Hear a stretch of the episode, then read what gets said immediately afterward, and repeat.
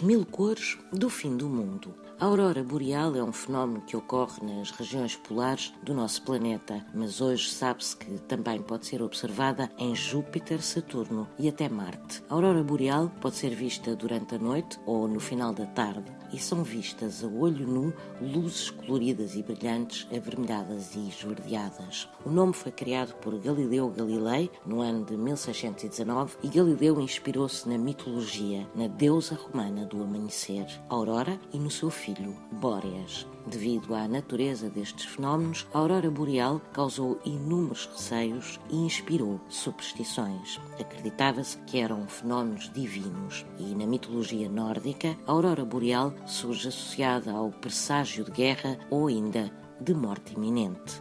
E diz-se que quando o mundo estiver para acabar, haverá um sinal, uma imensa aurora boreal nos céus, nos meses de fevereiro, março e abril. E não há duas sem três.